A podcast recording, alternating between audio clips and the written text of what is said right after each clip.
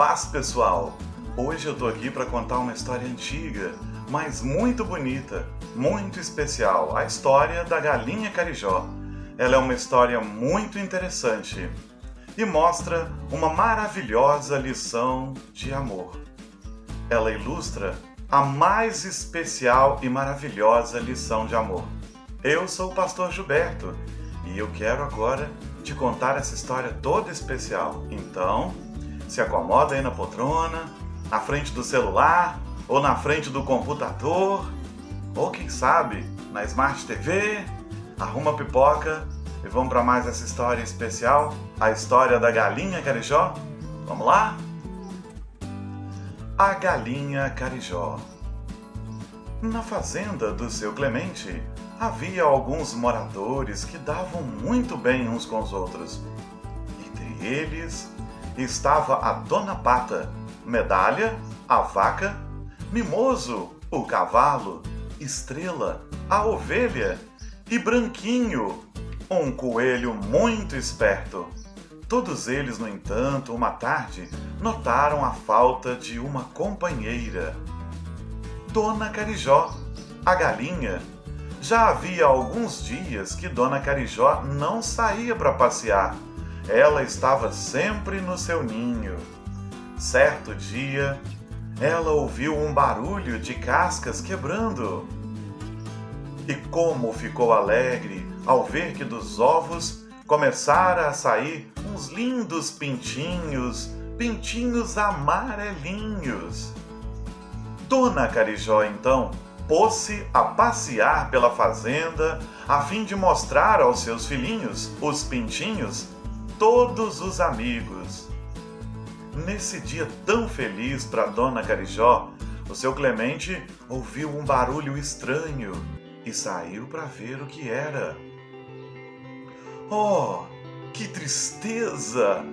Era o fogo da queimada que se espalhava por toda a fazenda apavorado, correu a chamar os empregados. João, Pedro, Timóteo, Antônio, venham urgente, venham, rápido, corram, corram. Começaram a jogar água ao redor da casa para que o fogo não destruísse a fazenda completamente. Dona Carijó também estava aflita pois precisava salvar os seus filhinhos, os pintinhos. Chamou-os então para junto de si. Quando notou que estava cercada pelo fogo, resolveu protegê-los com suas asas e ficou paradinha para que os pintinhos não se queimassem. Ela estava triste porque um de seus pintinhos não havia obedecido o seu chamado e não viera esconder-se embaixo das suas asas. Por isso, ele morreria queimado. Quando o fogo passou, seu Clemente saiu para ver o que não havia sido destruído pelo incêndio e contabilizar os prejuízos.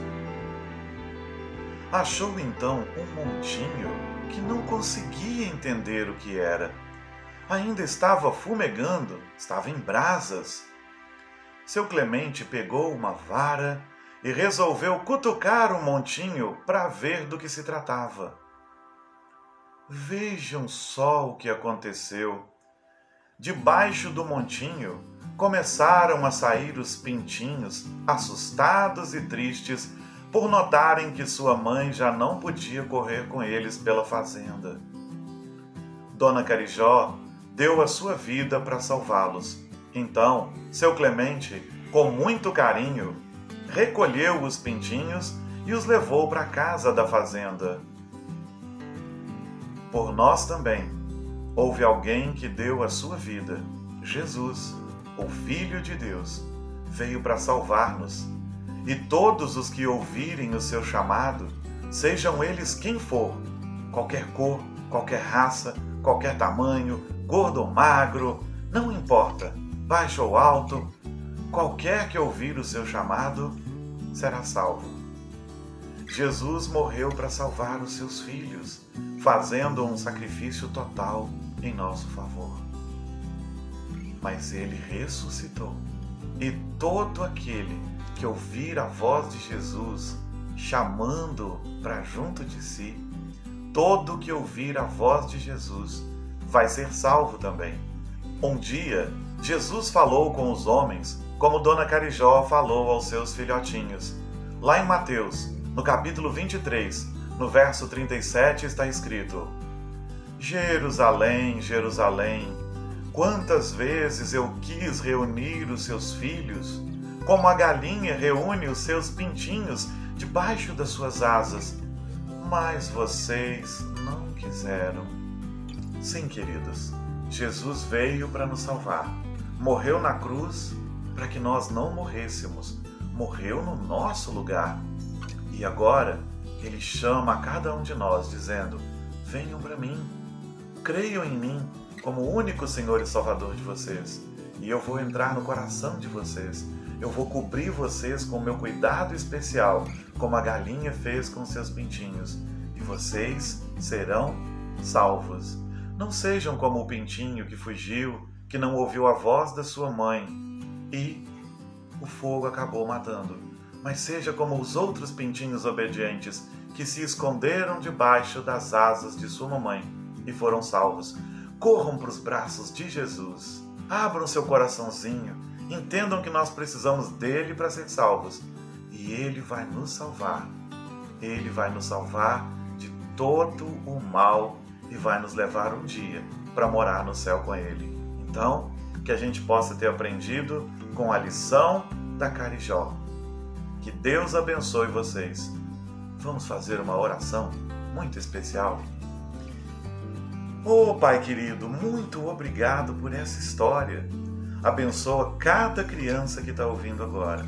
Que o Senhor possa abençoar cada um deles e que eles se sintam felizes, porque o Senhor é o Senhor e Salvador da vida deles, Senhor Jesus.